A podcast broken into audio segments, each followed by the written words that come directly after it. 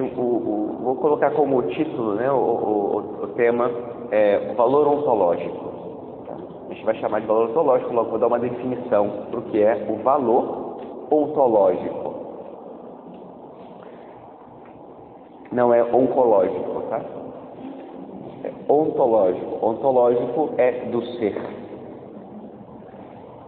É, em sentido metafísico, o é, é, é, o, é, tudo aquilo que é próprio da natureza do ser, e claro, nesse caso, do ser humano.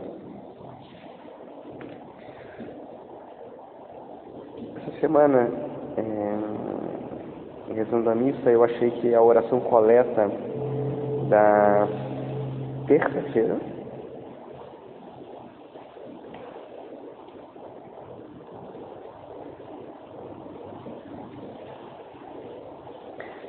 tinha né, uma certa é, orientação aqui para o que vai ser a, a, a, nossa reflexão. Essa oração, a coleta diz assim, né, alimentados pelo pão espiritual, nós vos suplicamos, ó Deus, que pela participação nesta Eucaristia, nos ensineis a julgar com sabedoria os valores terrenos e colocar nossas esperanças nos bens eternos. E, e achei que tinha a ver com essa reflexão, porque essa, essa petição que, né, que, nos, que Deus nos ensine a julgar com sabedoria sobre os valores. E existem valores que são terrenos, e existem valores que são eternos. E nós temos necessidade de ambos. Como somos criaturas no tempo, no espaço, somos seres espirituais, mas somos seres também corpóreos e terrenos. Terrenos no sentido negativo, mas terrenos no sentido de que estamos nesse mundo, né, nessas circunstâncias. Não podemos considerar ou, ou buscar uma vida espiritual fora da realidade do mundo, uma vida espiritual abstrata ou idealista que não toca a realidade. Embora essa seja sempre a nossa tentação. Não sei, às vezes, é, quando a gente vai fazer um retiro, é, talvez aquelas que são mães, que são pais, fazem um retiro, né, e no final do retiro dizem, puxa vida, como eu gostaria de ter mais um dia. Como eu gostaria de ter mais tempo. E você pensa, puxa, mas por que você precisa desse tempo? Você está buscando algo ou está fugindo de algo? E muitas vezes a experiência do retiro é que nós experimentamos um tipo de proximidade com Deus, ou até, digamos, de santificação e de, de profunda, verdadeira, autêntica santificação, e que você fala, ah, eu preferia ser santo por esse caminho. Eu gostaria de ficar aqui porque aqui é mais fácil ser santo. Não faz o menor sentido. O lugar da nossa santificação é a nossa vida. E como foi a vida de nosso Senhor Jesus Cristo, porque é uma vida humana, verdadeira, é uma vida que alterna momentos de Tabor e momentos de Calvário. Nós gostaríamos de estar no Tabor toda a vida. Nosso Senhor subiu ao Tabor e desceu em seguida. Vejam como ele desce no Tabor, em seguida, ele já chega aguentando o pepino dos apóstolos que aprontaram aí e que não conseguiram curar o, o, rapaz que estava possuído, o epilético. Confusão já. Nosso Senhor foi entendido, ai meu Deus, eu desci desse monte? Para que que eu fui inventar? Ter ficado lá mais um pouquinho e não tinha que aturar a confusão aqui. Não, meus Aquela é a vida. Aquela é a nossa vida. Ali é o lugar. Mas preciso, como vocês hoje buscam, esse dia de alimentar-se, esse dia de, de, mais proximidade com o Senhor, esse dia de, de conhecimento, de uma experiência é, muito pessoal com o Senhor e uma experiência muito pessoal de si mesmos, positivo, para que encontrando-se e encontrando com o Senhor possam voltar e também é, viver com o Senhor na própria vida e conduzir outros ao Senhor. E, e, e já estar no mundo, mas a partir do céu e caminhando para o céu. Então, são momentos de dar uma nova orientação para a nossa vida. E, e aqui, é, nesse tema do, do, do valor ontológico, a gente vai falar da pessoa humana, mas a partir de Deus, a partir da visão de Deus. E, e portanto, poderia ser um risco que o foco fosse a pessoa humana a partir do ser humano. E, né, então, nesse sentido, gostaria né, de, lembro lá na, faculdade de teologia, tem uma matéria chamada Antropologia é, Teológica. Você estuda na filosofia, né, que vem antes, que é o conhecimento, né, você é do ser humano, do mundo, então você estuda a antropologia, então você estuda o ser humano a partir do ser humano, o que é a razão de ensino do ser humano, como é o ser humano. Você, a partir de uma experiência, vai compreendendo o ser humano que é espiritual, que é racional, que é volitivo, que tem emoção, vai compreender o ser humano. Quando você passa para essa antropologia teológica, é a partir do homem Cristo e, portanto, a partir do olhar de Deus, quem é esse ser humano? Se vocês pudessem pegar aqui Santa Teresa de Ávila, a gente, é, eu gosto muito dessa, dessa reflexão dela, né? Olha quem te olha. Então, uma pessoa que olha, encontra os olhos de Deus e sabe que só através daquele reflexo dela nos olhos de Deus ela vai encontrar sua própria identidade, quem ela realmente é. Porque na nossa busca de nós mesmos temos tantos condicionamentos que a, o nosso próprio olhar sobre nós está sempre contaminado, de alguma maneira, será sempre parcial. Mas quando eu olho através dos olhos de Deus, eu descubro todo o ser humano que eu sou, com todas as minhas limitações, mas também com todo o projeto de Deus. E essa, essa consideração sobre o projeto de Deus, sobre esse olhar de Deus, é o que confere a minha visão realismo e profundidade. Eu, sem o olhar de Deus para mim, não posso me conhecer com toda a profundidade. Porque se eu me separo do projeto de Deus, sobra pouco. Sobra sempre algo que vai me frustrar. Sobra sempre algo que é incompleto, mas que nós somos sempre incompletos, é verdade, porque estamos sempre em caminho, mas é um incompleto sem sentido, porque eu tenho uma referência daquilo que eu devo me tornar. O projeto de Deus me revela não só a profundidade do que eu sou, mas também aquilo que eu devo me tornar, que é o que dá sentido ao que eu sou hoje, e me faz conhecer um caminho. Nós estamos sempre em caminho. A vida espiritual é o caminho. Eu acho interessante essa nessa imagem de caminho, porque ela nos ajuda a ver que exatamente o que é a vida espiritual. É, a vida espiritual, ela tem princípio e tem fim, ela é realidade já presente, mas é uma realidade também em constante desenvolvimento. Ela é uma primeiro um chamado e depois uma correspondência. É, ela só, sou eu, mas sou eu sempre em função ou em relação com o. Quando eu perco de vista qualquer um dos elementos, eu posso entrar em colapso, porque não sou capaz de viver na minha vida um tipo de tensão que me desloca desde um ponto de partida até um ponto de chegada entre uma situação presente e aquilo que é um projeto que me realiza e sem o qual o atual não faz o menor sentido.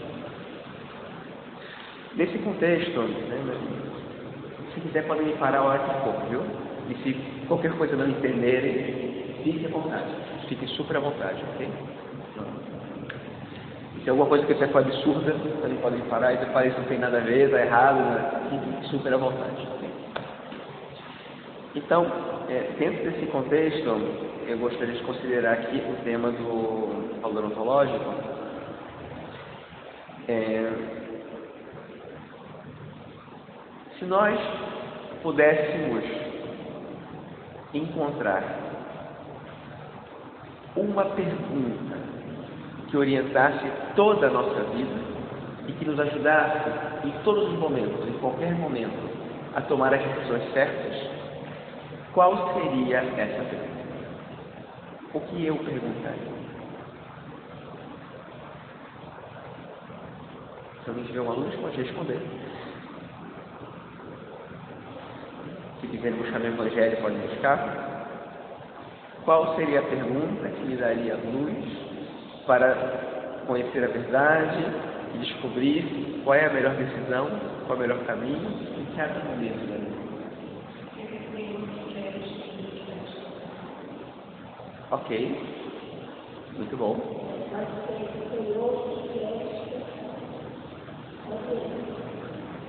Ok. Muito espirituais, muito bem. Vamos ver se são realistas agora.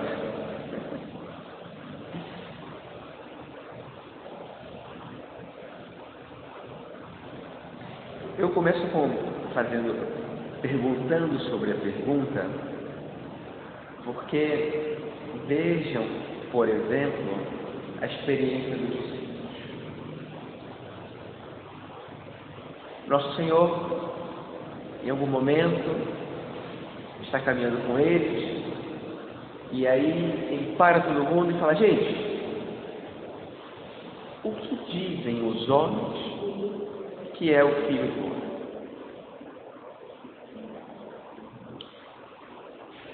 E, e né, eu tinha professor de teologia que ele, né, quando ele colocava a cena, ele até fazia uma caricatura dessa cena, porque os discípulos parecem que respondem fazendo piada.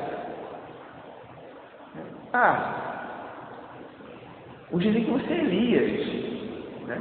E eles podiam rir disso. Elias, né? Como assim você é Elias?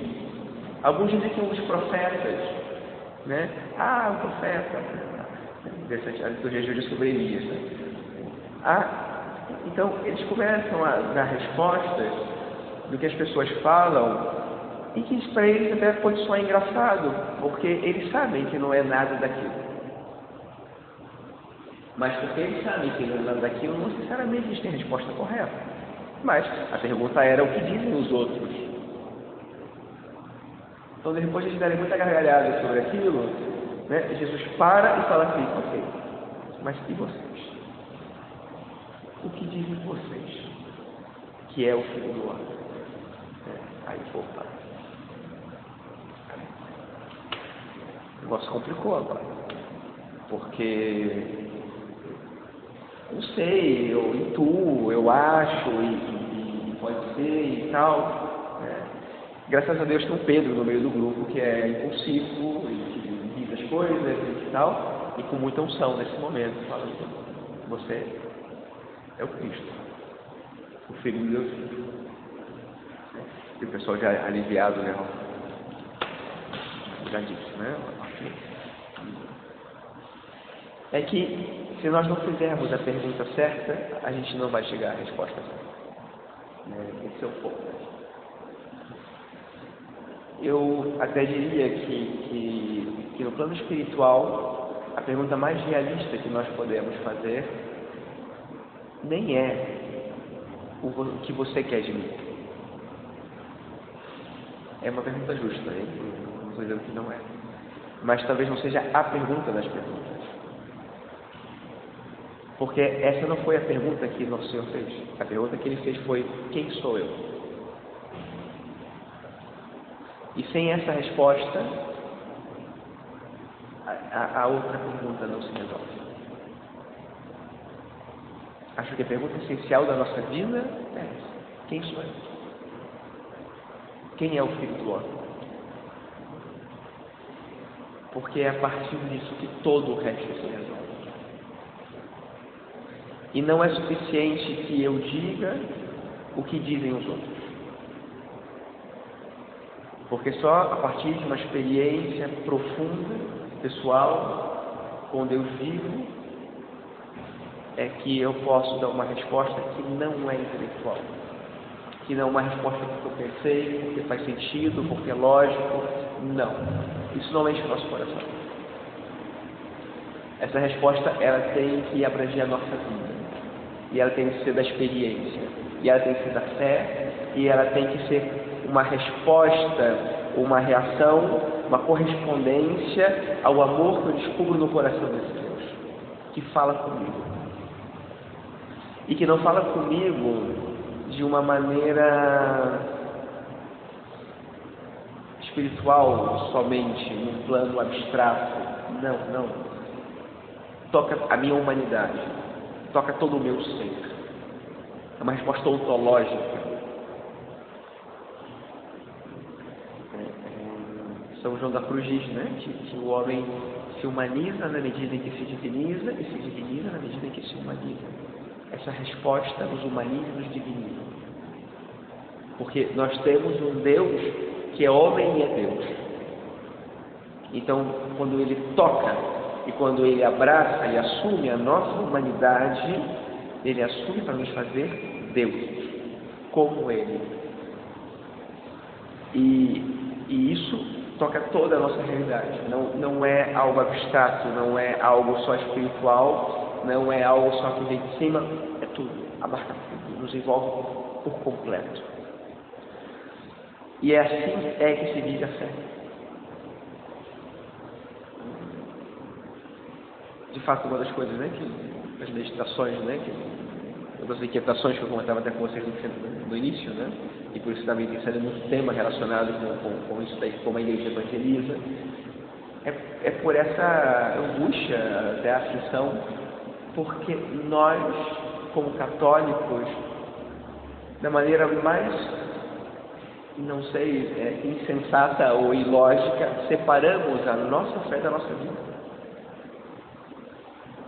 E Jesus Cristo, muitas vezes, é um Deus desencarnado para nós.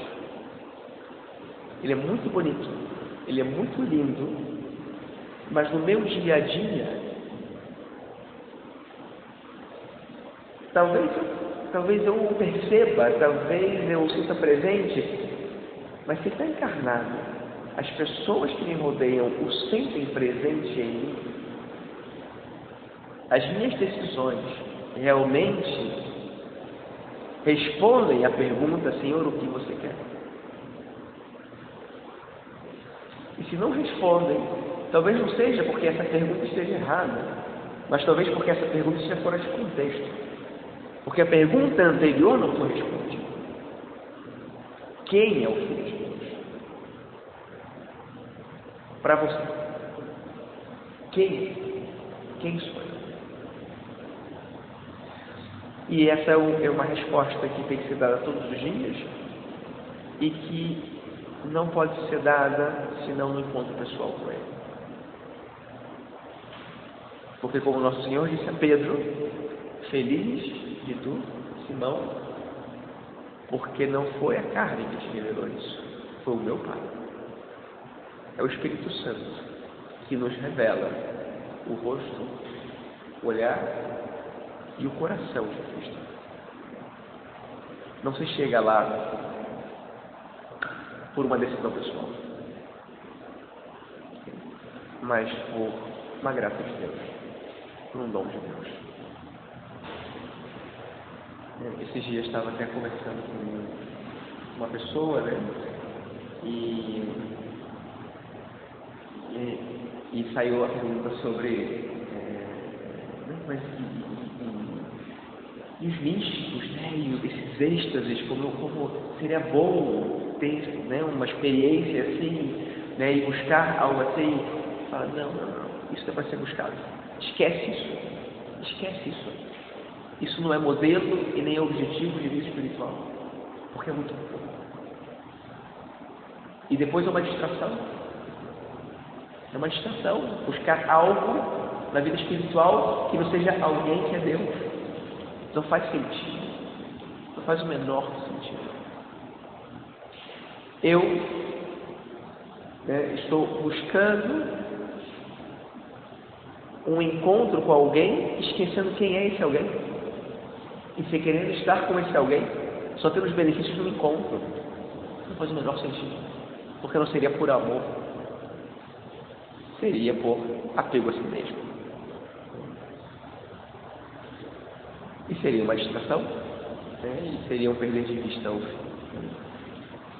É muito curioso quando a gente chega no, no, no seminário, né? nós sempre chegamos no seminário com muita, muito entusiasmo, e muito desejo de aprender e muito desejo de santidade. E nas primeiras etapas do seminário, você às vezes sonha com, né, fenômeno místico, né, e tem uma experiência, assim. Você sonha com viver a caridade de maneira tão heróica que todo mundo fala assim, puxa vida, irmão, que maravilha, como você é tão bom, né? E você acaba vivendo uma vida espiritual totalmente fora da realidade.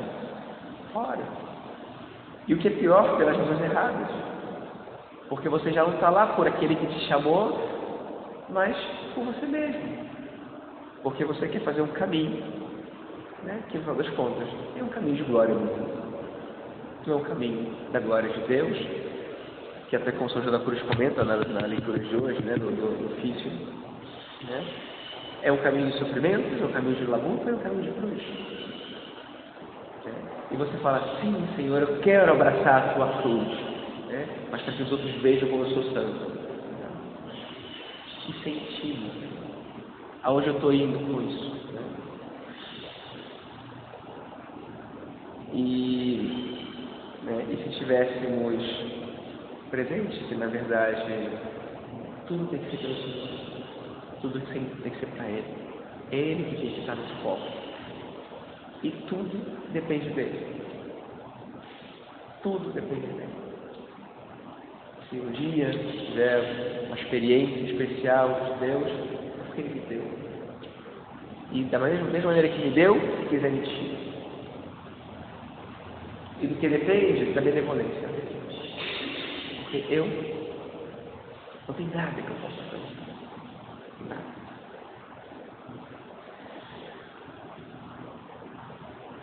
E quando eu entendo né, que então existe um absoluto na minha vida e que esse absoluto é Deus,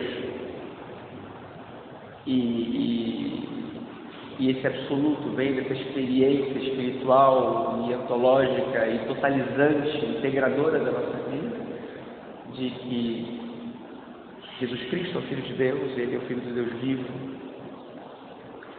Então, eu descobri o que é o valor na minha vida que dá valor a todo o resto, inclusive a mim mesmo.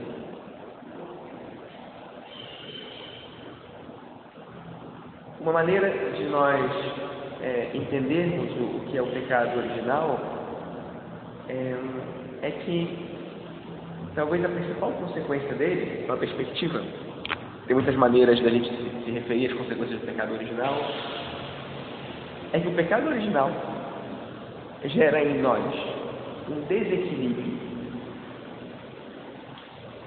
que tira da nossa inteligência a capacidade de perceber o verdadeiro valor das coisas.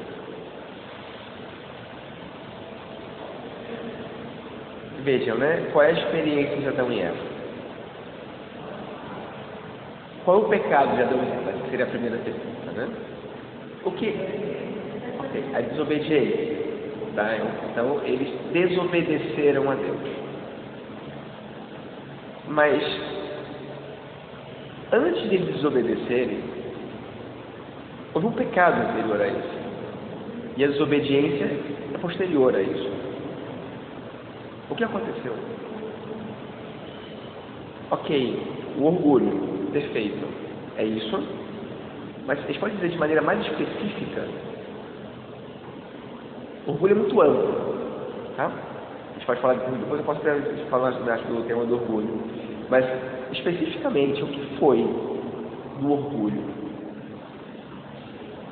que gerou a desobediência depois? Foi?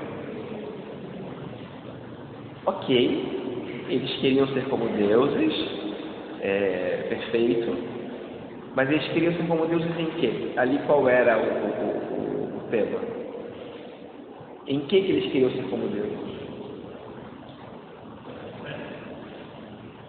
Em conhecimento, só que é, o problema não era conhecimento, é o que eles estão dizendo ali. Mas o conhecer não era tanto um problema. Houve outra coisa que eles estavam, na verdade, ali algum outro direito que estavam reivindicando ali na hora que a serpente ofereceu conhecimento, é verdade. Né? É. Mas a serpente, por um lado, semeou algo no coração deles. O que a serpente semeou no coração deles? Sim, inveja, mas que foi que, que, que gerou a inveja? A inveja já foi posterior a isso. Foi a desconfiança. A serpente fez eles desconfiarem de Deus. Foi a primeira coisa que aconteceu. Por que, que eles podiam ter inveja de Deus? Porque já não confiavam. Por que eles desobedeceram a Deus? Porque desconfiaram de Deus. Deus deixou de ser um absoluto. A palavra de Deus deixou de ter para eles um valor preponderante, referente de todo o resto. Deus já não ocupava, embora ocupasse na criação o lugar de princípio e fim, deixou de ocupar esse lugar na vida deles. Então eles perderam de vista o valor de todas as coisas. E o que é que esse peixe chama de conhecimento, e na verdade não era conhecimento, na verdade ela enganou.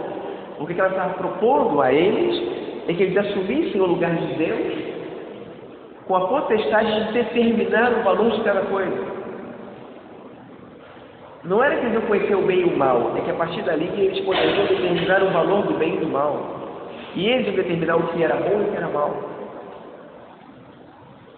E era isso que a CP estava propondo. E esse era o lugar de Deus. Olha o que, o que exatamente aconteceu naquela cena. É mais dramático do que a gente imagina. Porque essa separação do ser real e do valor das coisas se tornou possível com o pecado original. Antes do pecado original, o ser humano olhava para uma coisa e era capaz de reconhecer o valor objetivo daquela coisa, sem separar o valor daquela coisa. Hoje em dia, a gente muitas vezes diz: Ah, para você isso é importante? Que bom que para você é importante, porque para mim, né? Então cada um tem a sua opinião, cada um pode ter uma coisa diferente. Se você é feliz com isso, seja feliz. E se o outro é feliz com isso, seja feliz. Ok, que há diferentes caminhos, como há diferentes pessoas. Mas tem valores que não são. É, Os valores, eles são todos relativos. Vou fazer a pergunta. Os valores são relativos? Sim ou não? Ah, tem essa frase famosa hoje que todo mundo diz, tudo é relativo. Tudo é relativo, sim ou não? Não por quê? Não é teologia, isso é só lógica. Tudo é relativo? Não. Se é não, por que não?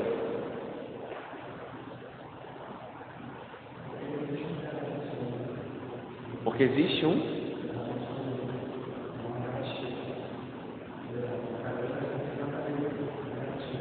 Então você está respondendo que sim. Que tudo é relativo. Você respondeu que sim. está se contradizendo. Olha que difícil.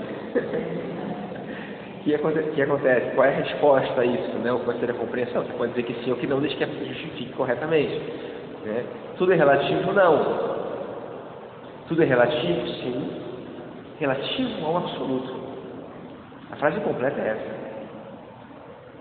Faz, a frase tudo é relativo não faz sentido.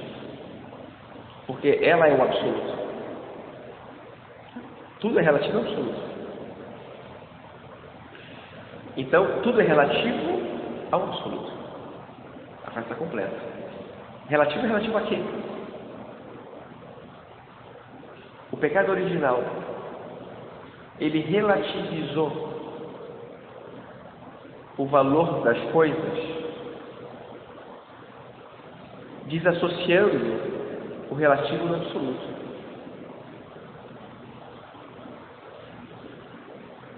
E aí, o ser humano perde a sua orientação.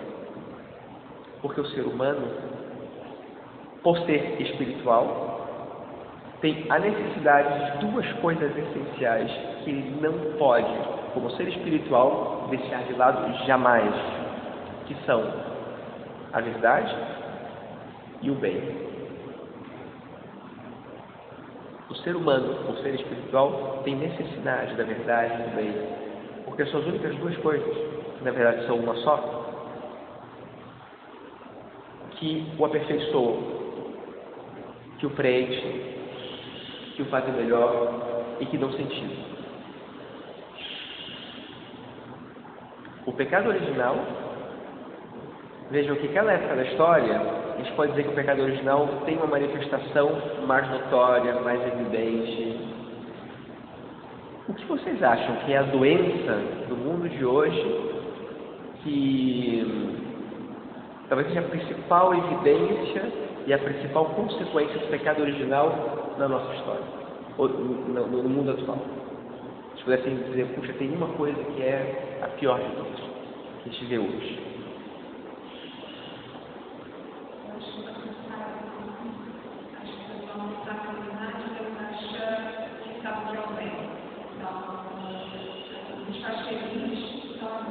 relativismo. E aí. Uhum. Cada vez é o bom, cada verdade. Então, eu já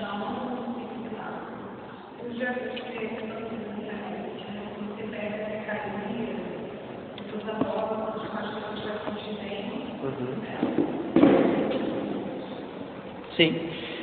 É, é interessante. Ai, quem é o autor? Fulton Sheen é, bispo auxiliar de Nova York. Faleceu tem uns, tem uns anos, está em processo de beatificação agora, né?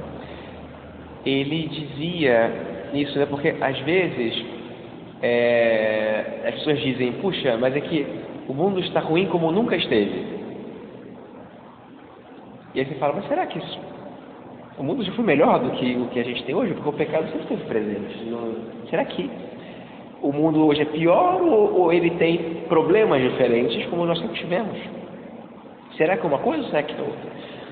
E aí ele diz, eu acho que eu fui cheio, é, aí ele diz que em algo o mundo sim está pior hoje, porque embora o homem sempre tenha tido a inclinação ao pecado, hoje ele anestesia a sua consciência através de um relativismo que justifica da sua atitude. E o relativismo piora as coisas. Porque o ser humano sempre pecou consciente do seu pecado. E hoje ele justifica o seu pecado. Ele justifica a sua ação. Ele se autodesculpa. Que mais? O que mais que vocês veem?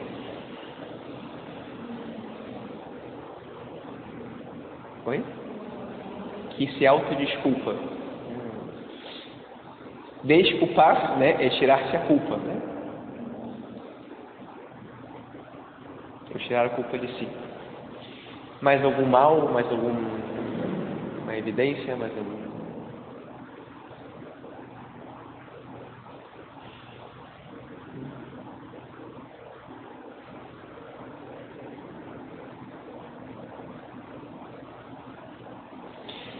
Tem uma tem uma doença dos tempos de hoje que é nova e que a gente não tem registro ao longo da história. Uma doença psíquica. Que hoje todo mundo tem. Todo mundo hoje tem essa doença. Né? Todo mundo fala, ah, eu já estou com. Né? Metade da humanidade hoje tem essa doença. E é desculpa para que você também seja tranquilo com a sua consciência das coisas. uma doença psicológica. Todo mundo tem hoje. Depressão. O que, que é depressão? É, as pessoas hoje usam a palavra depressão como se fosse a coisa mais comum e, e, e tal.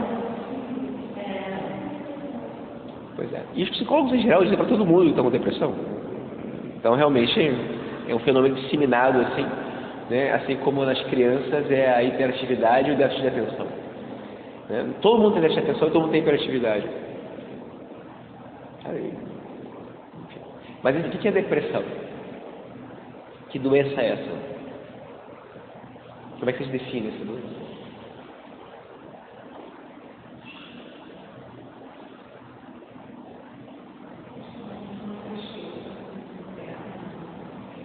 Sim, é uma grande tristeza, que inclusive é, é, em alguns casos é fisiológica, em outros casos é, é psicológica somente.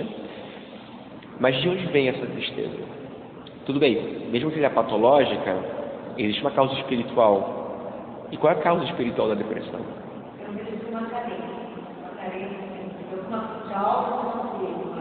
Ok. Não, não teve ou não tem o quê? É, não teve ou não tem o Ok.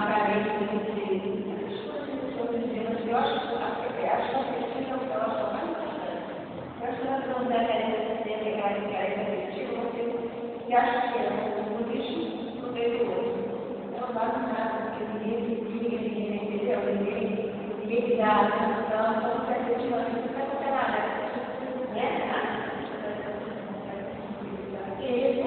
Sim, baixa autoestima. Agora, considere que o afetivo é uma união, um encontro entre o espiritual e o corporal. Então, existe algo que está acima ainda do afetivo.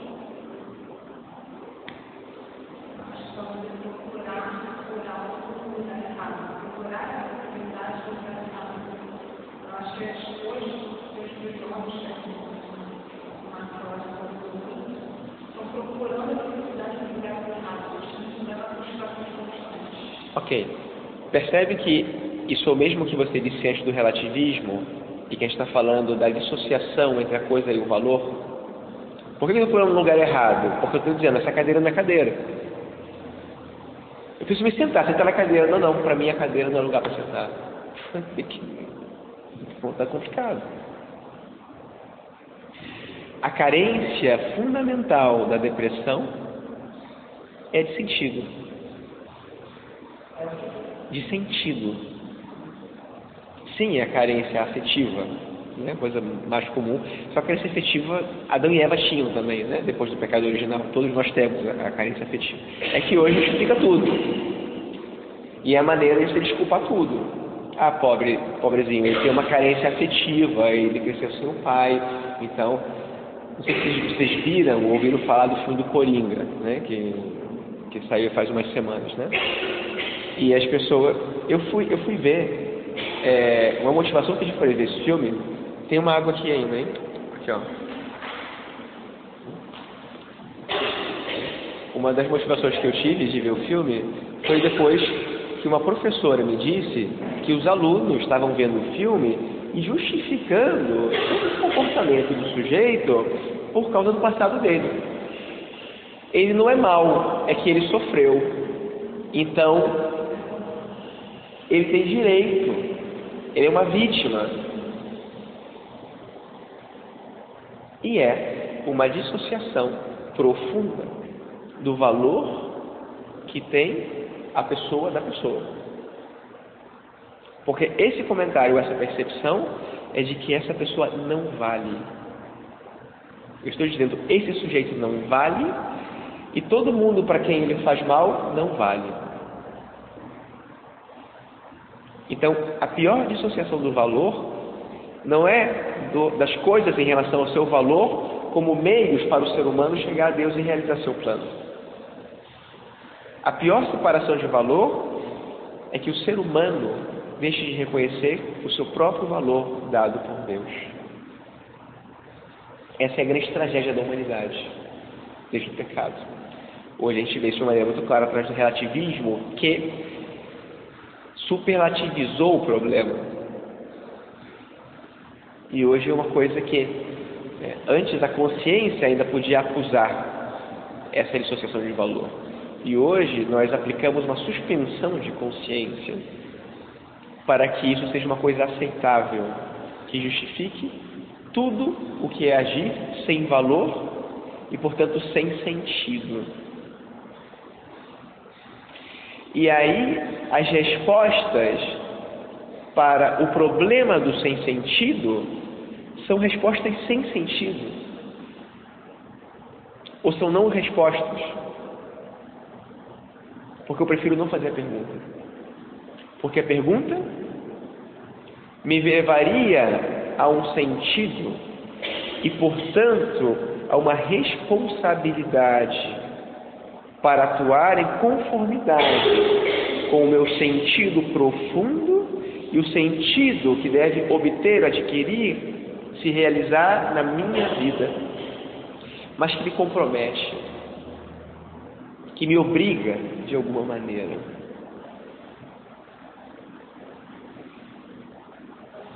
É, eu coloco aqui um, um, Tem mais água aqui, viu, também. Faz uns anos, quando eu trabalhava na, na formação dos seminaristas, eu lembro uma vez que a gente entrou no. fiquei tão, tão chateado com a situação, porque é, né, nossa equipe tinha um psicólogo, então todos os anos ele fazia o teste com os seminaristas e fazia acompanhamento, tinha todo um trabalho, né? E então a gente começou a discutir em algum momento o tema da sexualidade do, dos seminaristas e o tema da formação da afetividade da sexualidade dentro do seminário. E é, me lembro que, que então a gente estava vendo a maneira de abordar o tema e como o psicólogo podia fazer isso, e o psicólogo disse, eu não posso fazer isso. E eu falei assim, como assim?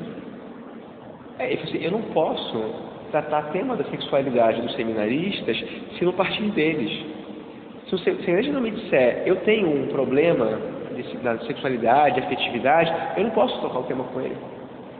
Ele tem que ser totalmente livre para colocar. Gente falou assim, gente, mas como é que a gente vai formar essa dimensão do seminarista? Se, porque se ele está fugindo de alguma coisa, se ele não quer. Ele vai passar por aqui sem que a gente possa resolver o problema com ele, sem dar uma ferramenta assim ele se eu fizer isso, eu perco minha profissão. Eu não posso fazer isso. Porque ele vai me denunciar o conselho de psicologia e, e eu perco a profissão, eu não posso exercer. Eu falo assim, gente, mas, mas que loucura é isso? Como, como assim? E, né? e, e no fundo está o tema do respeito pela pessoa, a privacidade, etc. Bom, tá bom, ok, né? Aí tipo uma semana depois, eu estava tava no carro e aí na rádio dizia hoje é o dia mundial da prevenção contra os abusos sexuais de menores. Aí eu falei, peraí, o que está dizendo aqui? Né? Porque a gente tem que evitar que os menores sejam abusados, e era aquele tempo muito forte de uma série de denúncias de padres pedófilos, de padres que não sei o que, na Irlanda, na Alemanha, nos Estados Unidos. Eu falei, vocês estão brincando que as mesmas pessoas que proíbem você de tratar o tema da sexualidade no seminário fazem um dia de campanha de prevenção ao abuso sexual de menores. Você fala, mas que incoerência! Estão querendo resolver o problema de quem aqui? Porque estão gerando o problema e agora estão dizendo que tem o problema. E pobrezinhos que sofrem sofre o problema, mas eles geram o problema e não estão resolvendo nada. Não faz sentido. Não faz sentido.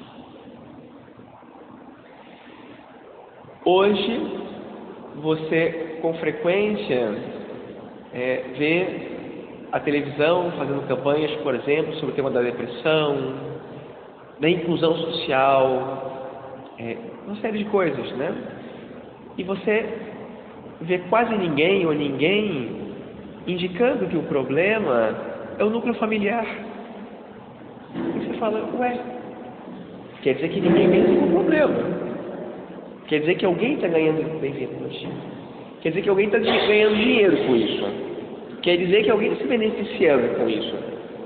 Mas quem quer resolver o problema, sabe, se as perguntas que são feitas, ou não são perguntas, não se fazem as perguntas, ou são perguntas sobre outras coisas. Como que as pessoas agora vão resolver isso? Olha, tudo bem, a gente tem que resolver, as pessoas estão sofrendo com isso. Mas vamos falar das causas também? Vamos tentar resolver o problema lá na origem? Vamos tentar ensinar agora aos pais a educarem bem seus filhos? Mas disso não vai se falar. E se a igreja não falar disso, ninguém mais vai falar. Porque ninguém tem interesse que isso aconteça. E aí, o que acontece, né? Juntando o que a gente estava falando do tema ontológico, antropológico, é, e agora a, a, causa, inclusive, a nível psicológico da pessoa, né?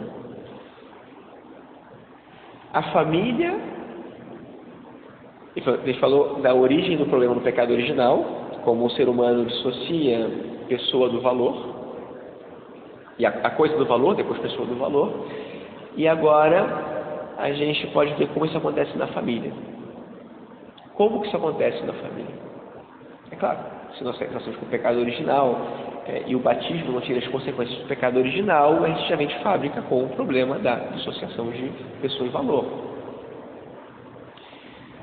É, e aquele orgulho, né, do qual até você falava né, no, no início, é justamente a doença espiritual que faz com que nós não tenhamos a capacidade intelectual, capacidade espiritual de conhecer o valor profundo, originário, primordial do ser humano, esse valor ontológico. Eu olho e não vejo. Eu me vejo no espelho e não sei quem eu sou, porque eu não sei o que eu valho.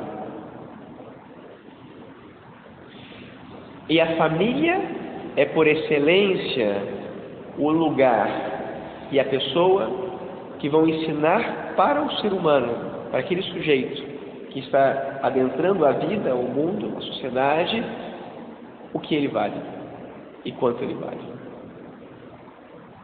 A família, ao acolhê-lo, revela o valor dele. E é claro, não vai ser, é, só um segundo, e não vai ser uma conversa que você vai ter com a criança, no filho, agora você completou 12 anos, e agora começa a adolescência, nós somos seus pais, e temos que falar para vocês de uma coisa que é muito importante, que é o valor ontológico, e nós temos que agora lhe dizer que você vale. Legal, papai, muito bem, obrigado, né? O que, que significa isso? Márcio. Aham. Uhum.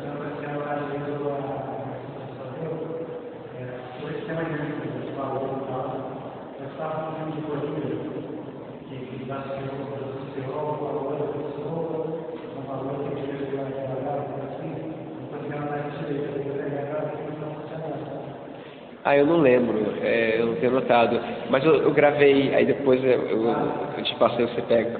Desculpa, eu, para voltar atrás é a coisa mais complicada, porque eu não tenho aqui escrito.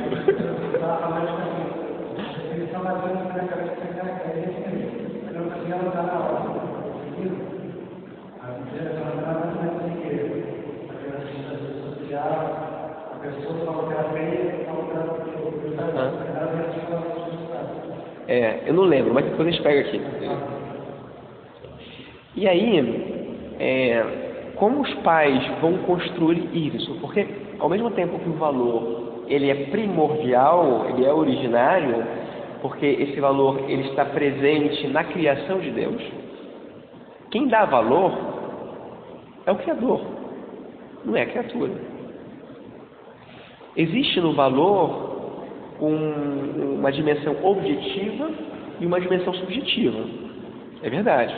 O problema do relativismo é que ele exagera a dimensão subjetiva, reduzindo a menos, às vezes a nada, a dimensão objetiva.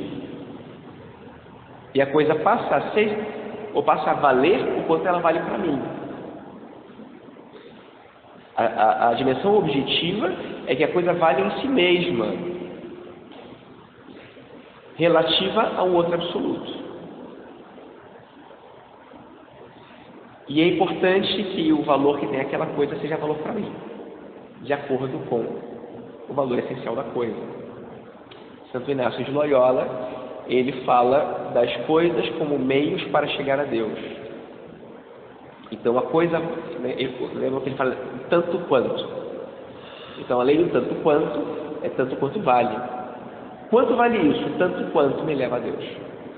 É uma maneira, né, foi uma fórmula que ele encontrou de responder a pergunta essencial da nossa vida, que eu não tinha respondido ainda. Né? A pergunta essencial, depois de quem sou eu, é quanto vale. Qual é o valor que Deus colocou nessa coisa, nessa pessoa? Essa é a pergunta essencial. E essa pergunta essencial, porque essa pergunta ela está presente em todas as nossas ações, em todos os nossos juízos, existe um juízo de valor, que é quanto vale. Por que que às vezes o despertador toca de manhã e você toca na soneca e fica mais um pouquinho na cama. Por que, que você faz isso? Mesmo com sono, você está se perguntando: quanto vale eu me levantar agora?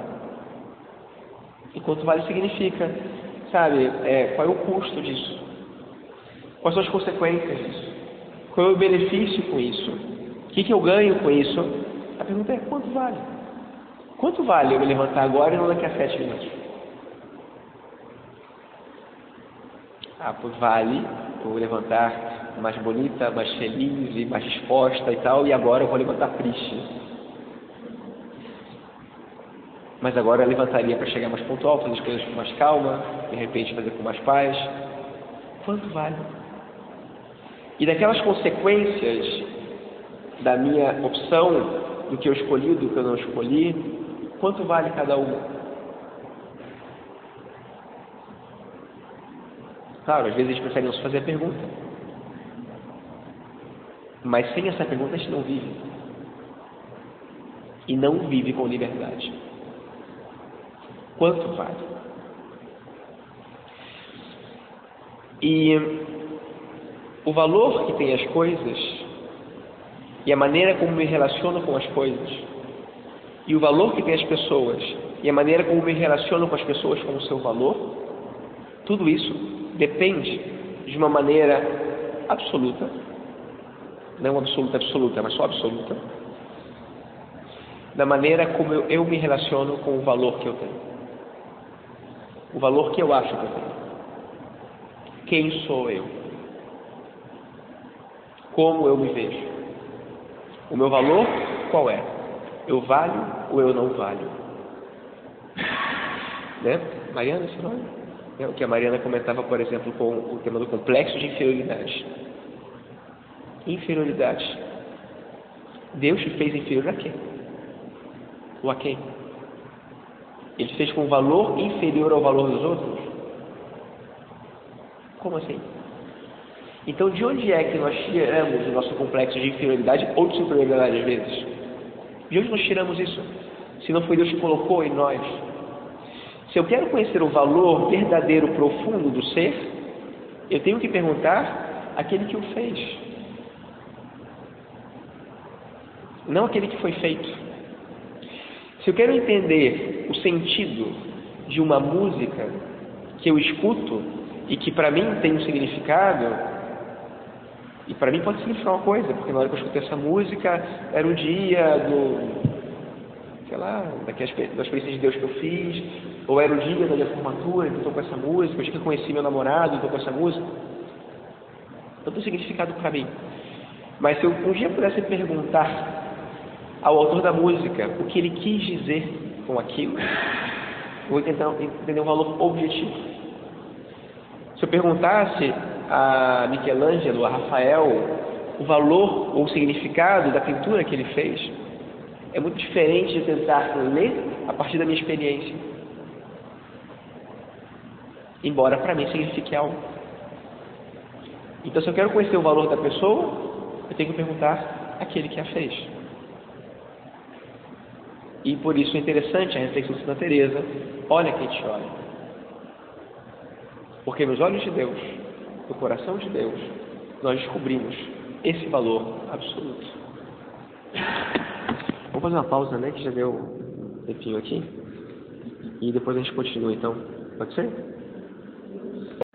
Então, uma das consequências mais graves do pecado original é essa incapacidade de nós percebermos de uma maneira objetiva o nosso valor ontológico.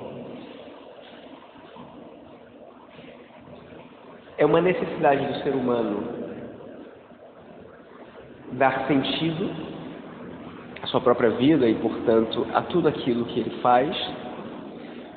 Só que a possibilidade de encontrar sentido depende, em muito boa medida, daquilo ou do quanto ele acha que vale.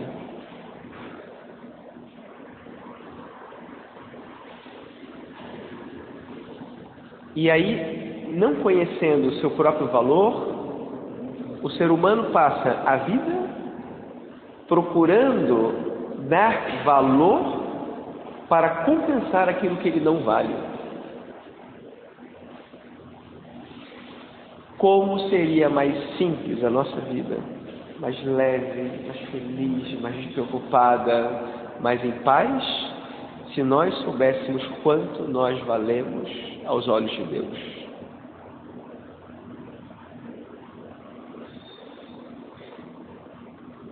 Qual é a maior prova de Deus de que eu valho e de que o meu valor é infinito. Como Deus pode me convencer desse valor?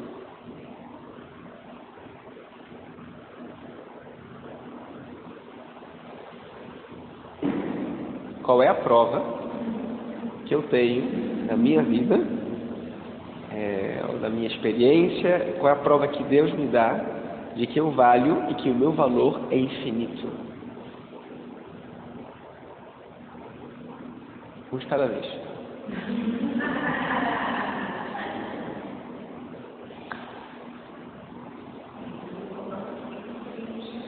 Ok, muito bem.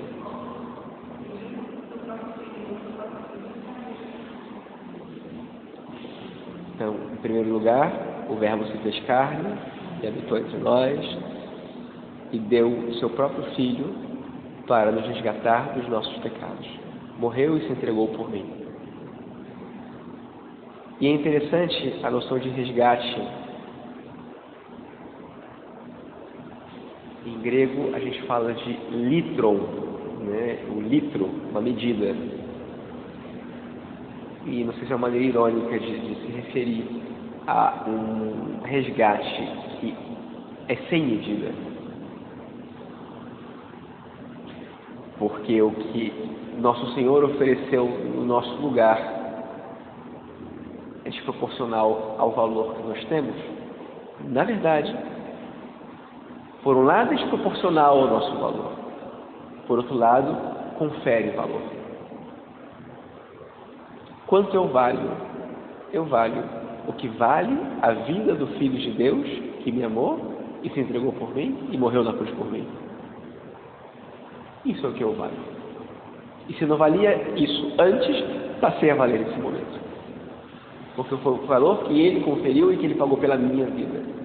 A minha vida não valeria isso, mas agora vale. E então tem um valor infinito.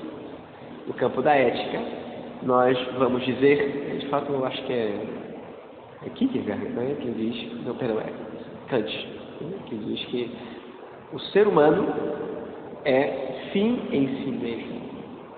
E, portanto, o ser humano nunca pode se tornar meio para outro ser humano. Veja que em todo pecado existe uma inversão desse valor. E uma criatura humana se torna meio para uma outra criatura. E às vezes somos nós mesmos. A desordem, porque o pecado gera essa desordem e a desordem primordial acontece no campo do valor, ao perder a referência do que é o valor absoluto, que confere valor aos relativos. Então eu perco de vista aquilo que é o essencial da minha vida, porque confere valor ao que eu sou e, portanto, gera essa descompensação da carência, que portanto a busca de compensar o valor que eu não tenho com tudo aquilo que eu penso, que eu faço, que eu desejo. Porém, se eu considero que eu não tenho valor, eu considero que o que eu faço vai ser sempre insuficiente para agregar ao valor, ao valor que eu preciso, mas que eu não tenho. Porque o valor do ser percebe o valor do fazer. Se eu não tenho valor, o que vale o que eu faço?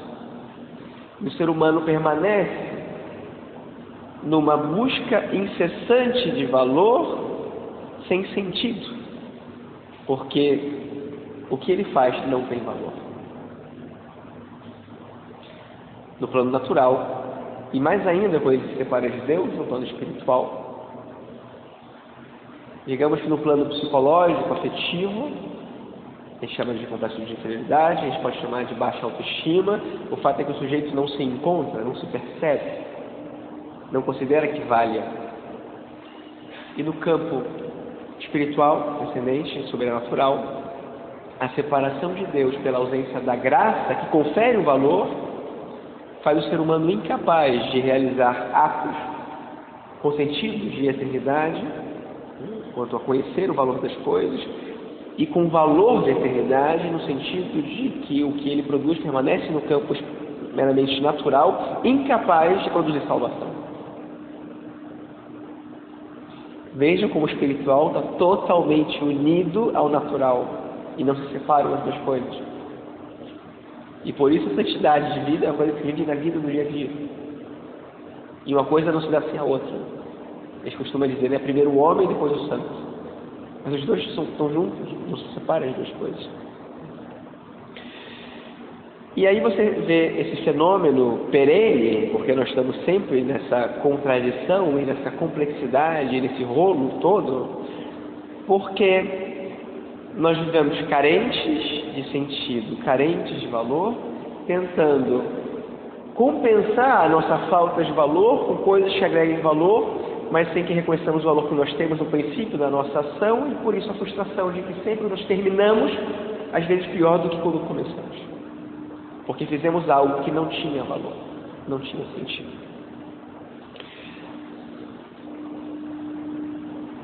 E, e aí nós criamos, e cada um cria, o que a gente poderia chamar de mecanismo compensatório que já que nós não temos valor, nós precisamos encontrar meios, que no final das contas são ilusórios, porque o ponto de partida é ilusório. Não tem valor, não tem valor. Existe um engano no princípio e um engano no fim. E haverá engano no meio, nos meios escolhidos.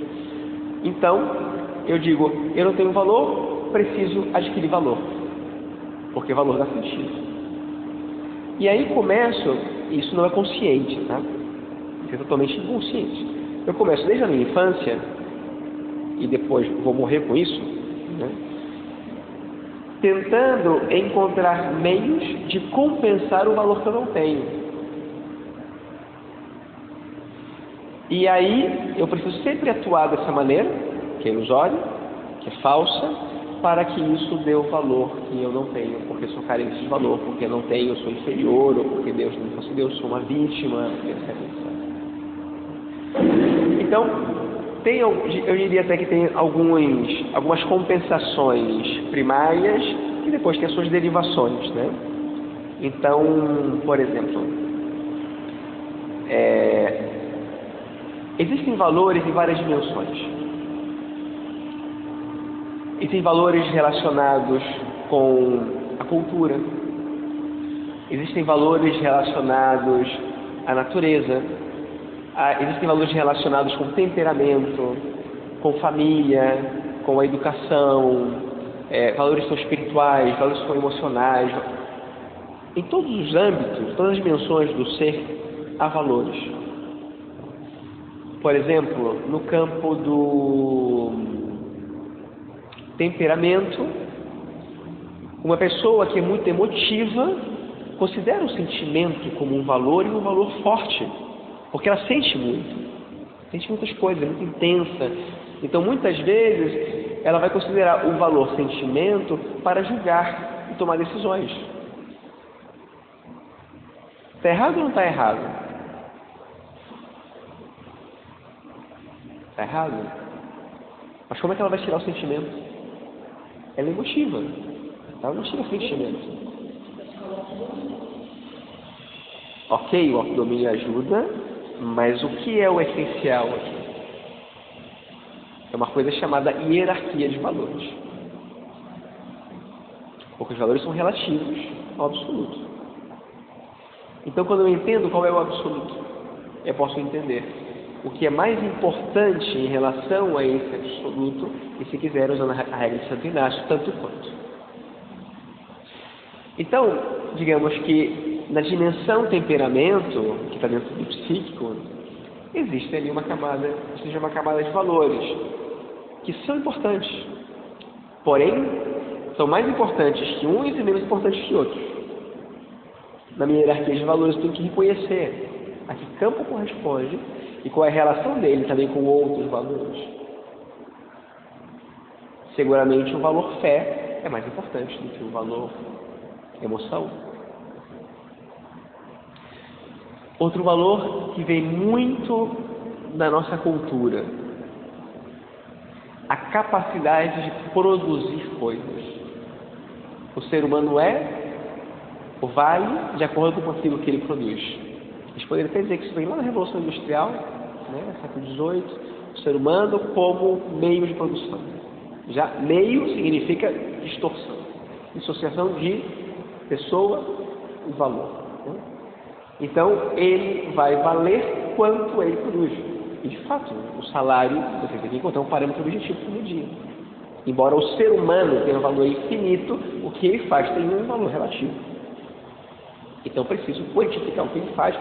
O problema é quando eu reduzo o ser humano à capacidade de produção, que é o que se dá aqui. Então, não é só questão de salário, é questão do reconhecimento social e até ontológico do sujeito em função daquilo que ele produz, como se ele valesse por isso.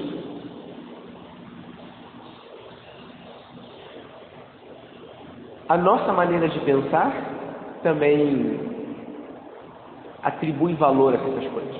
Por exemplo, pessoas que têm uma inteligência prática, e até esse é um valor muito da cultura de hoje também, né? o prático, o útil. O útil é mais importante do que o transcendente o prático é mais importante. E por isso, para a gente, né, basta perguntar aqui, né, sobre responder. Mas o que é mais fácil? Rezar ou resolver as coisas? Quando não tem jeito, reza, né? Mas no princípio, o que você faz? Resolve ou reza? Não precisa responder. Eu poderia até pensar, ah, eu, eu, eu rezo, mas rezo porque eu gostaria de rezar, não é porque eu rezo porque eu rezo, né? Eu acabo primeiro dizendo, vamos lá, como é que resolve isso aqui? Me fala. Porque eu entendo na prática que eu valho pelo prático, pela minha capacidade de resolver os problemas. E quando eu me encontro numa situação de incapacidade de resolver, me deprimo. Considero que eu não valho, porque não fui capaz de resolver o problema. É o valor compensatório. Acho que eu não valho. Preciso realizar coisas que me fazem valer.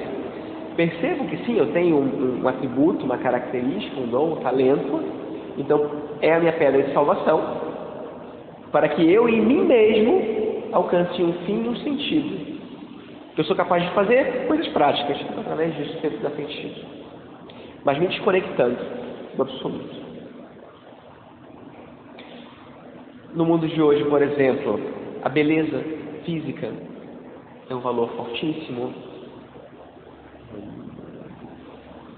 Às vezes você encontra mães que têm filhas lindas, fisicamente falando, e, e a mãe fala: Eu não entendo porque ela está triste se ela é tão bonita. E você fala: Eu acho que a senhora não está entendendo o problema. E, e de onde que beleza faz alguém feliz?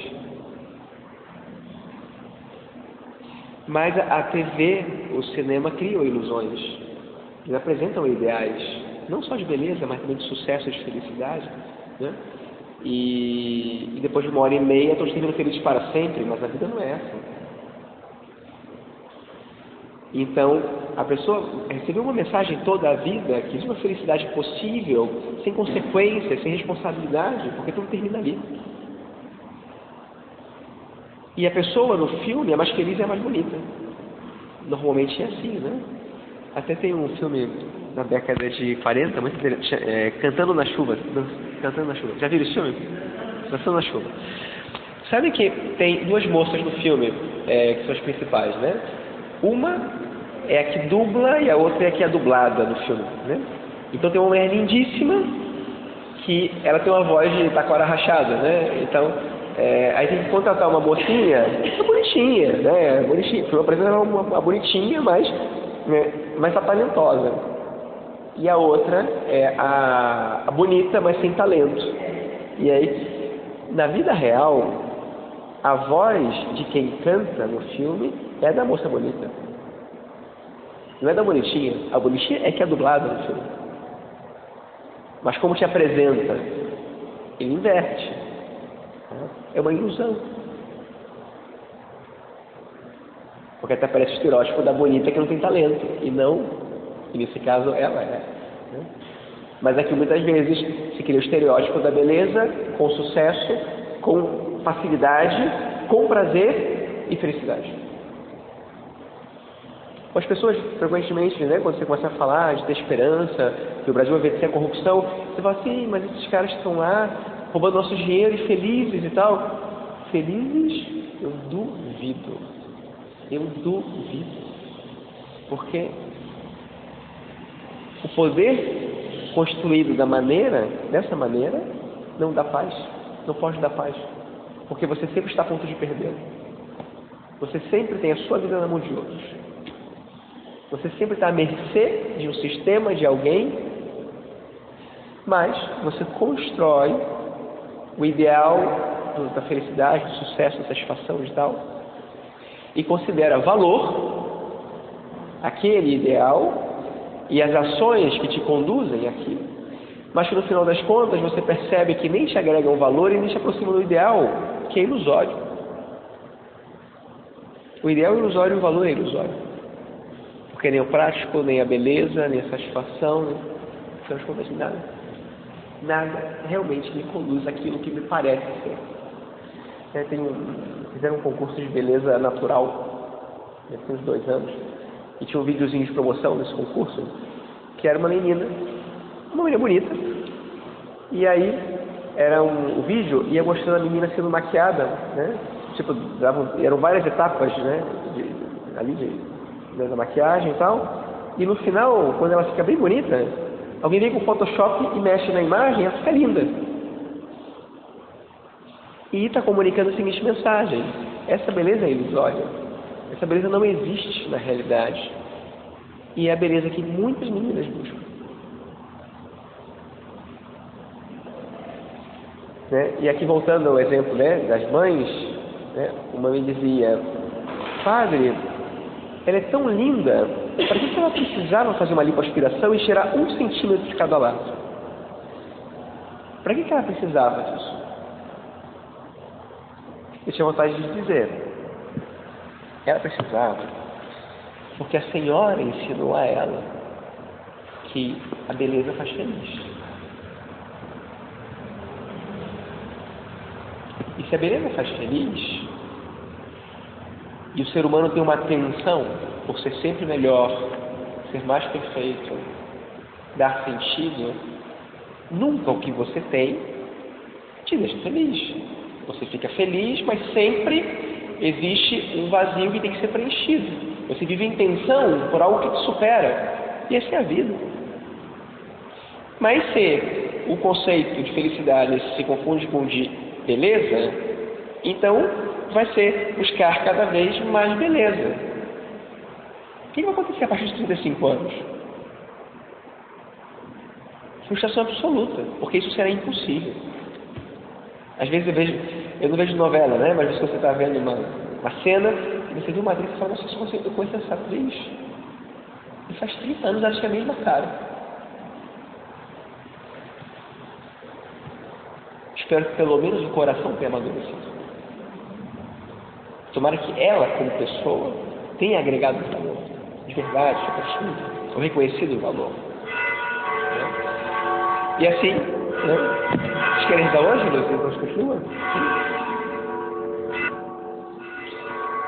Então, o outro valor, por exemplo, é, é o do imediato. Eu preciso encontrar solução, preciso resolver as coisas, mas hoje, agora, nesse momento, e com isso a incapacidade do ser humano de lidar com a frustração, de lidar com as resistências, com as quedas, com eu tudo. E se não resolvo agora, então não vale. Das. E o que é o caminho, então, né, para o ser humano descobrir seu valor? Essa descoberta vai se dar na relação com o Criador na medida em que ele for capaz de escutar ou receber de Deus a mensagem, a experiência de que ele vale. E que, portanto, o que ele faz tem valor é, e que, portanto, a vida dele tem sentido.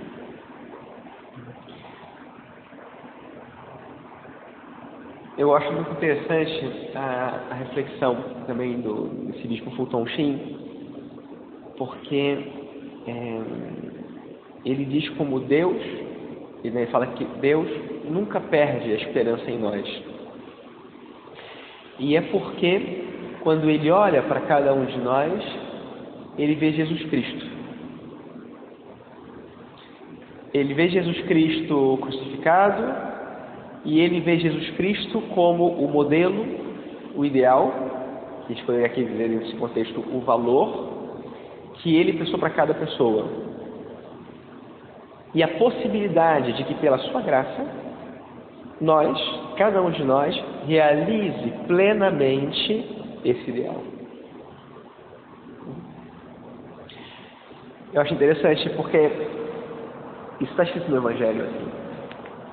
Podem imaginar aquela cena depois da ressurreição, é a terceira aparição do Senhor, à beira do lago de Tiberíades, depois daquela pesca milagrosa, os discípulos estão jantando com Jesus. E, e depois dessa ceia, Jesus Cristo chama Pedro à parte. É a primeira conversa, assim, cara a cara, depois da traição, depois da, da paixão. E, e Jesus Cristo pergunta para ele: Tu me amas? E Pedro, por dentro, está destroçado. Por quê? Ele acha que não vale porque caiu. E a queda dele confere valor à dignidade dele. Então, não tem nada que ele possa fazer para valer e não tem nada que ele possa fazer para compensar o valor que ele não tem. E Jesus Cristo, de novo pergunta: Tu me amas? E Pedro dá uma resposta discreta e uma resposta assim, do tipo, o que, que eu vou dizer? Né? Tu, sabes. Não, não, é eu te amo, é tu sabes. Né? É, é você que sabe, é você que. Né? É, eu, eu não, é difícil responder por mim mesmo. Depois de tudo que eu fiz, o que, que eu vou dizer? Eu te amo, mas te amo assim, te traindo três vezes, te, te negando. Te... E Jesus Cristo pergunta uma terceira vez para ele, é, tu me amas. E, e é interessante porque em português não se nota a diferença, como se nota no grego, o emprego dos verbos que Nosso Senhor usa para perguntar e a maneira de Pedro de responder. Porque Nosso Senhor, no primeiro momento, pergunta: Agapasme? Você me ama com amor pleno, com amor espiritual? E Pedro responde daquela maneira: Tu sabes que eu te amo. E da terceira vez, é, claro, e, e, Pedro responde, né? Filho, eu te, amo com amor de amigo. O meu amor não é esse amor que você está querendo. E na terceira vez que, que, diz que Pedro ficou triste, foi quando, Pedro, quando Jesus usou as palavras dele. Querias-me? Então você me ama com amor de amigo? E quando Pedro responde, tu sabes tudo. É isso, é isso. E é isso que eu posso te dar. E nosso Senhor vai dizer para ele: É isso que eu quero. Esse é o amor de você que eu quero. O seu melhor. Agora, eu vou te dizer uma coisa. E é quando ele fala, né? É, apacenta as minhas ovelhas. É esse o amor que eu quero de você, é a sua fidelidade, é o seu melhor, é você que eu quero, mas eu não vou mudar o meu sonho para você porque você caiu, porque você me traiu, porque você não corrigiu.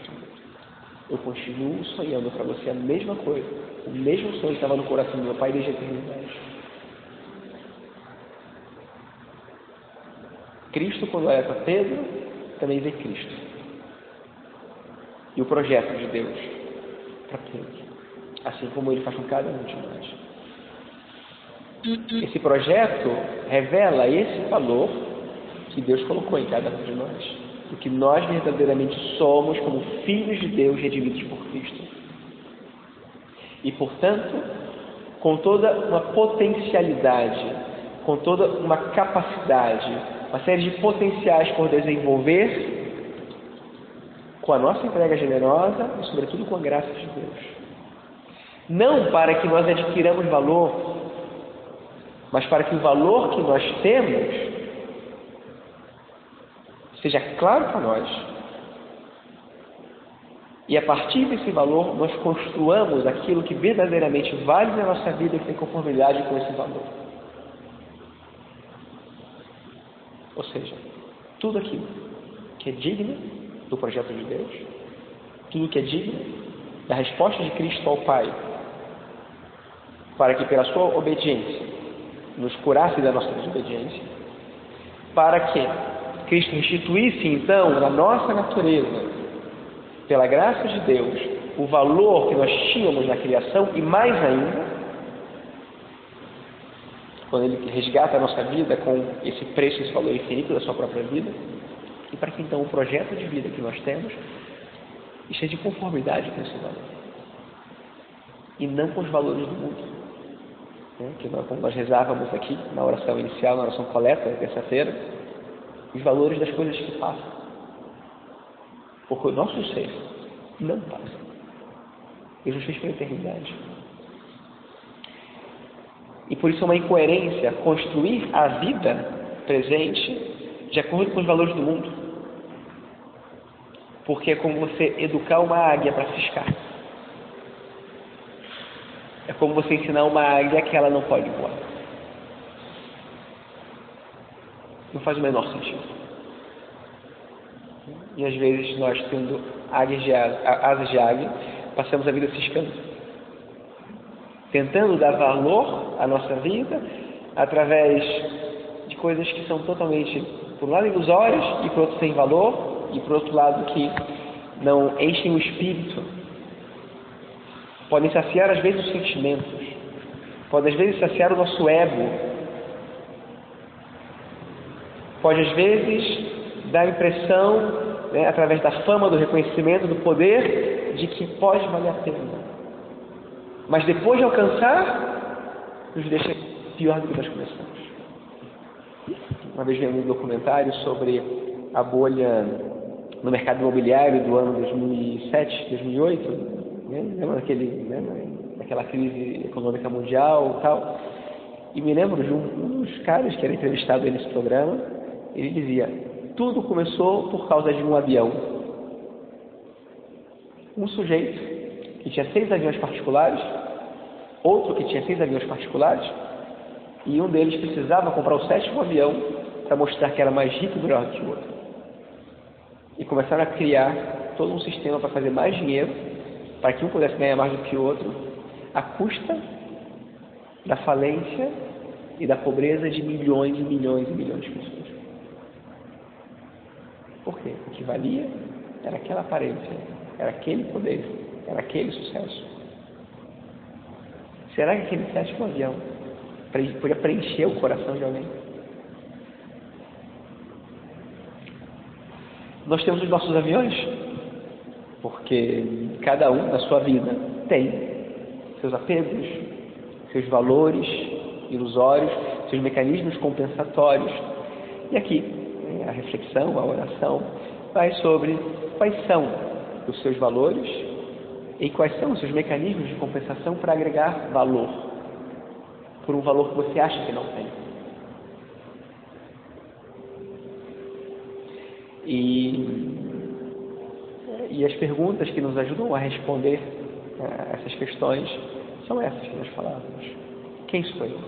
E para você, quem sou eu? O que vale na sua vida? O que realmente tem valor? E que se pode também fazer esse caminho de Santa Teresa, né? especialmente na duração da Eucaristia. Olha quem te olha. Para que você saiba no coração de Deus, nos olhos de Deus, qual é o valor que Ele te deu, que Ele colocou em você, com o qual Ele te criou e pelo qual Ele te redimiu. É, só menciona aqui o outro tema que seria o seguinte, né? É, porque aí a gente entraria já nas doenças espirituais, porque é, em relação com a educação, esses valores de alguma maneira eles são uma síntese, resposta, reação que nós temos aos valores que nossos pais nos comunicam. Tá? Na psicologia poderíamos escrever assim. Então, de alguma maneira, é, quando você tem é, uma família, né, os filhos, cada filho tem uma resposta de uma experiência totalmente única do amor dos pais e do que os pais comunicaram de quanto eles valem. Então, os pais, por um amor imperfeito, comunicam uma ideia de valor. Meu filho, você vai valer se você conseguir tal coisa. Você vai valer se você obedecer. Se você não obedecer, você não vale. Às vezes são coisas boas, absolutizadas, deformam a visão de valor, reduzem a pessoa a achar que ela não vale. Você vai valer se você conseguir ser igual ao papai. Você vai valer se você se comportar. Você vale mais porque você é bonito. Veja uma família que tem cinco filhas e tem uma que é linda. E muito, né? Você acha que é bonita que as outras. Ela sabe. Comunicaram para elas. E ela vai se iludir, ou tem o risco de se iludir achando que aquilo faz com que ela valha mais do que as outras. E então os pais têm esse papel também de ajudar a criança a descobrir que ela vale. E o maior serviço que um pai pode fazer a um filho com o seu amor ou seja, o pressuposto é que o pai ama o filho, é ajudar o filho a ver que ele vale por si mesmo. Ele vale infinito. E a segurança do amor do pai é que confere essa segurança na percepção de valor que a pessoa tem.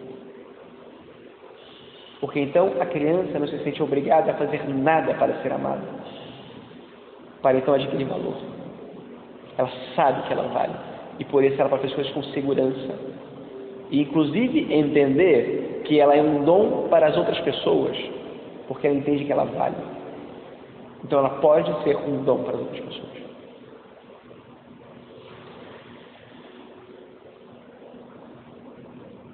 Isso né, no campo da, da afetividade, né, da formação da psicologia da pessoa, da personalidade, e no campo da vida espiritual, gente fala das doenças espirituais, como as deformações que nos impedem de ter uma percepção clara e acertada do nosso próprio valor. A gente começa a falar da vaidade, do orgulho, né, do amor próprio, que em cada pessoa tem uma maneira muito própria, particular, específica de deformar essa visão de valor e criar os mecanismos compensatórios. Então, a pessoa que tem a vaidade, tem uma maneira de se relacionar com Deus, consigo mesmo, de, de ver-se carente, de buscar valor, pessoa que tem um orgulho, uma maneira de se considerar no lugar de Deus, enfim. E cada um vai ter uma maneira particular de se comportar, de, de, de, de se relacionar com o seu valor, etc. Né? E na medida também que a gente vai entendendo né, a maneira própria de fazer isso, ajuda também, a, às vezes, ir cortando certos gatilhos, mecanismos que, que nós automaticamente criamos para buscar valor. Né? É, isso seria uma, um outro tema a partir disso. Eu tinha isso para tratar com vocês. Se vocês querem colocar alguma coisa, eu espero ter ajudado.